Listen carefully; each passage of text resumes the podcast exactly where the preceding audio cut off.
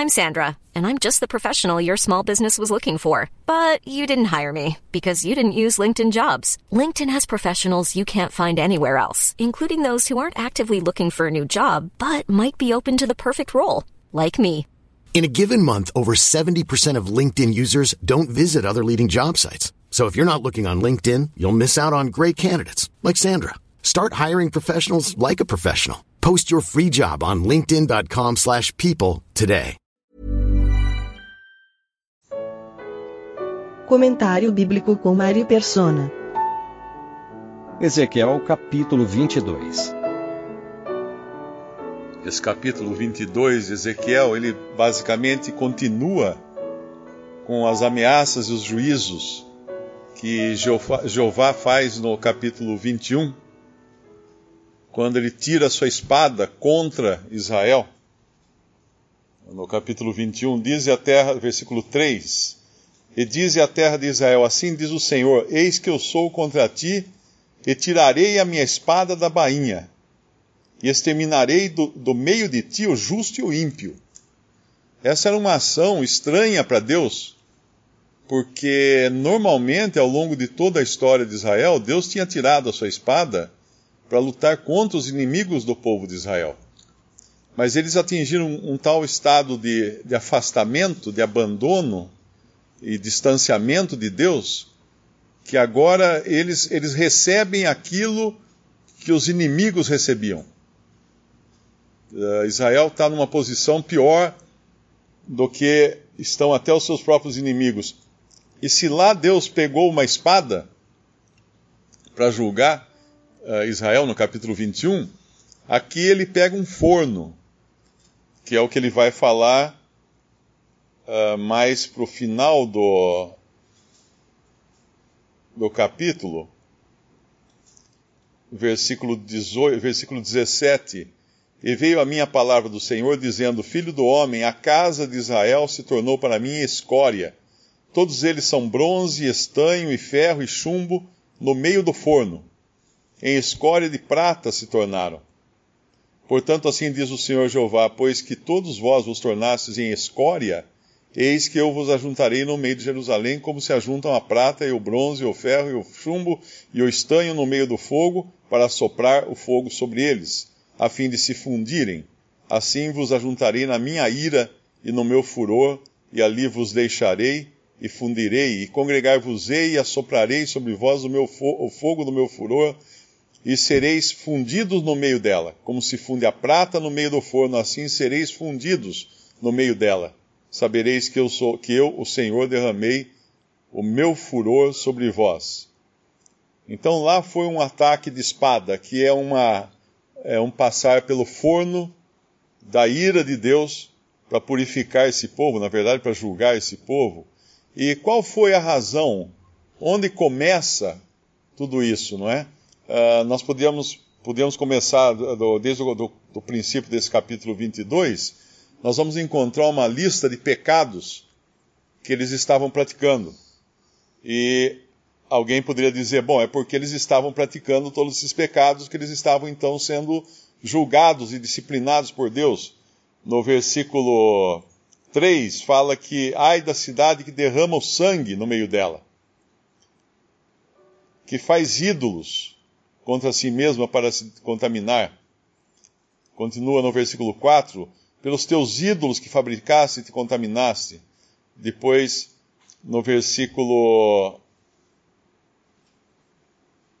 no versículo 6, fala dos príncipes, dos príncipes agora, cada um conforme o seu poder, tiveram domínio sobre ti para derramarem o sangue.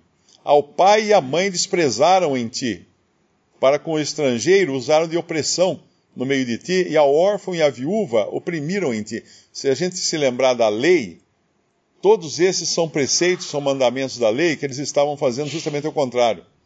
A lei mandava cuidar do estrangeiro, uh, socorrer a viúva e o órfão, uh, também não derramar sangue inocente, e mais à frente vai, ele vai falar aqui de, do sábado, no versículo 8.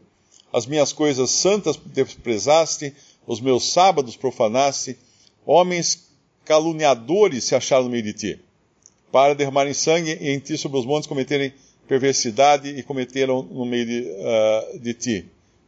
Versículo 10, outra coisa que na lei também era previsto, a vergonha do pai descobriram em ti, e a que estava impura na sua separação, humilharam no meio de ti.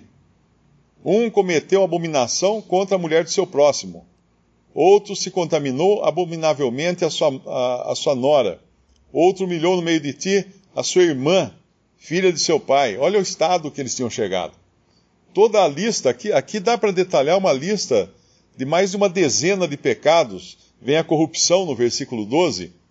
Presentes se receberam no meio de ti para derramar sangue. Usura e lucros tomaste e usaste de avareza com teu próximo, oprimindo-o. Mas de onde começa tudo isso? É justamente no final do versículo 12. De mim te esqueceste, diz o Senhor Jeová. Na realidade, essa lista de pecados, ela, ela vem como consequência deles terem se esquecido do Senhor, deles terem colocado o Senhor de lado, uh, não se lembravam mais dele. E agora eles estão no estado, estão no estado tão deplorável que Deus não acha um que possa interceder por eles, que possa se colocar na brecha, como é falado mais adiante, no versículo 30. E busquei dentre eles um homem que estivesse tapando o muro e estivesse na brecha perante mim por esta terra, para que eu não a destruísse, mas a ninguém achei. Essa situação tinha acontecido já no passado, quando Deus ficou tão desgostoso do povo que ele tinha tirado do Egito, que ele falou que ele ia destruir o povo. Mas aí tinha um que intercedeu. E aí nós vemos Moisés fazendo o papel de Cristo, né, como uma figura de Cristo, se colocando entre o povo e Deus, para que Deus não destruísse o povo. E ele intercede pelo povo e Deus então escuta a Moisés. Mas aqui não acha um, não tem um agora. E, e quando ele fala não tem um, uh, isso é para mostrar que Deus, por meio de um, ele poderia salvar o povo. E ele, ele iria depois fazer isso de fato, uh, enviando o seu próprio filho, quem iria tapar essa brecha, quem ia se colocar entre Deus e os homens, quem ia se colocar entre o juízo, entre a espada de Deus e a fornalha de Deus, para proteger o homem pecador. Cristo iria fazer isso. E aqui a situação é que eles não têm, eles não têm a Cristo aqui, eles não, não têm intercessor. Eles não têm quem tape essa brecha que, se, que faça a intermediação entre o homem pecador e Deus, de tão deplorável que está a situação deles. O Salmo 106, versículo 23, diz assim: Pelo que disse que os teria destruído, se Moisés, seu escolhido, se não pusera perante ele, naquele transe, para desviar a sua indignação, a fim de os não destruir. Essa é uma citação no, no Salmo, referindo-se àquele evento lá no Antigo Testamento. Cento e, opa, 106, é isso? Versículo 23. Quando Deus tirou esse povo do Egito, e deu a eles uma lei, eles foram privilegiados porque eles foram separados das nações para não serem como eram as nações. E isso é, é uma lição que é repetida ao longo do Antigo Testamento e até aquele momento quando eles pedem um rei, porque todas as nações tinham um rei, e Deus os, os avisa, o Senhor os avisa que o rei iria oprimi-los que eles não precisavam de rei, eles podiam ter apenas escutado os profetas. No caso era Samuel, o profeta, nessa época, eles não precisariam de um rei. Eles tiveram Moisés, eles tiveram Arão, eles tinham Samuel, uh, mas eles quiseram um rei, eles queriam ser como todas as nações eram. E Deus deu a eles o que eles pediram, deu Saul, um rei segundo o coração do homem, um rei que era admirado porque as nações queriam um rei, eles também queriam um rei. Depois, ao longo de, de toda a história de Israel, nós vamos encontrar em várias situações quando Deus dá a eles exatamente o que eles pedem. E a, alguém poderia pensar assim, bom, então então estava certo, Deus, Deus foi bom com eles. Não. É que uma das maneiras de Deus julgar é deixar que o homem faça exatamente o que ele quer fazer. E quando lá, naquele episódio do Antigo Testamento, lá, lá no deserto, quando eles queriam comer carne, Deus mandou as, as codornas, as codornizes, em abundância, porque eles estavam reclamando do pão que vinha do maná, que o pão que vinha do céu, o pão que no princípio tinha, tinha sabor de bolos de mel, agora estava com gosto de, de azeite uh, não, não curado, né? azeite cru, e, e, era uma coisa que dava, dava enjoo neles. Ah, vocês querem carne? Então tá bom, vocês vão comer carne. E Deus mandou as codornizes para eles, e aí deu uma praga, morreu um monte de gente. Então, uma forma de Deus uh, agir também em disciplina é deixar a gente fazer o que a gente quer. É interessante isso. Nós fazemos isso com os nossos filhos. Eu me lembro uma vez num restaurante, a gente estava indo para Florianópolis, paramos num restaurante na estrada, uh, aí eu pedi um, um, Era um filé que vinha numa chapa de, de ferro fundido, muito quente, né? Eles colocam na mesa, vem aquele filé em cima, aquela chapa quente. E o meu filho quis colocar o dedo na chapa, eu segurei a mão dele, não, não põe o dedo. Ele quis colocar, não, não põe o dedo. Ele quis colocar, eu, então põe. Ai! Aí chorou, né? Aí ele percebeu que é uma chapa quente. Então, uma, uma forma que Deus também usa para nos disciplinar é deixar fazer aquilo que a gente quer. E como é triste quando acontece isso.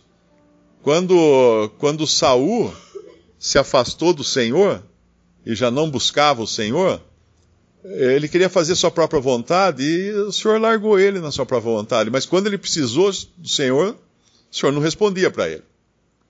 E aqui, eles estão nessa situação. Uh, quando ele fala no versículo 15: Espalhar-te-ei entre as nações espalhar-te-ei pelas terras, e porei termo à tua imundícia. Como que espalharia entre as nações? Por que espalharia entre as nações? Porque Deus sempre falou que eles iam ser um povo separado, diferente de todas as nações, guardado das contaminações das nações, um povo santo. Mas eles insistiram em adotar os ídolos das nações, os costumes das nações, ah, todas as coisas que os, os gentios faziam, e então Deus agora fala, então tá bom, agora você vai morar com eles, né? Como se dissesse, então você, é, é, a vida que eles têm que você quer, então você vai morar com eles. Só que eles iam morar com eles sendo escravos e, e ridicularizados e perseguidos com essa sina que, que recai sobre o judeu desde muito antes deles terem condenado o Senhor Jesus.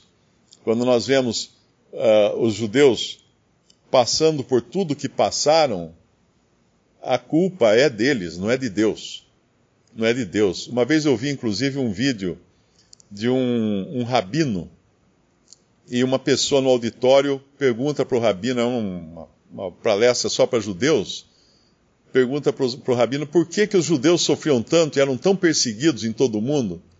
Ele fala por causa de Deuteronômio, eu acho que é 23, se não me engano.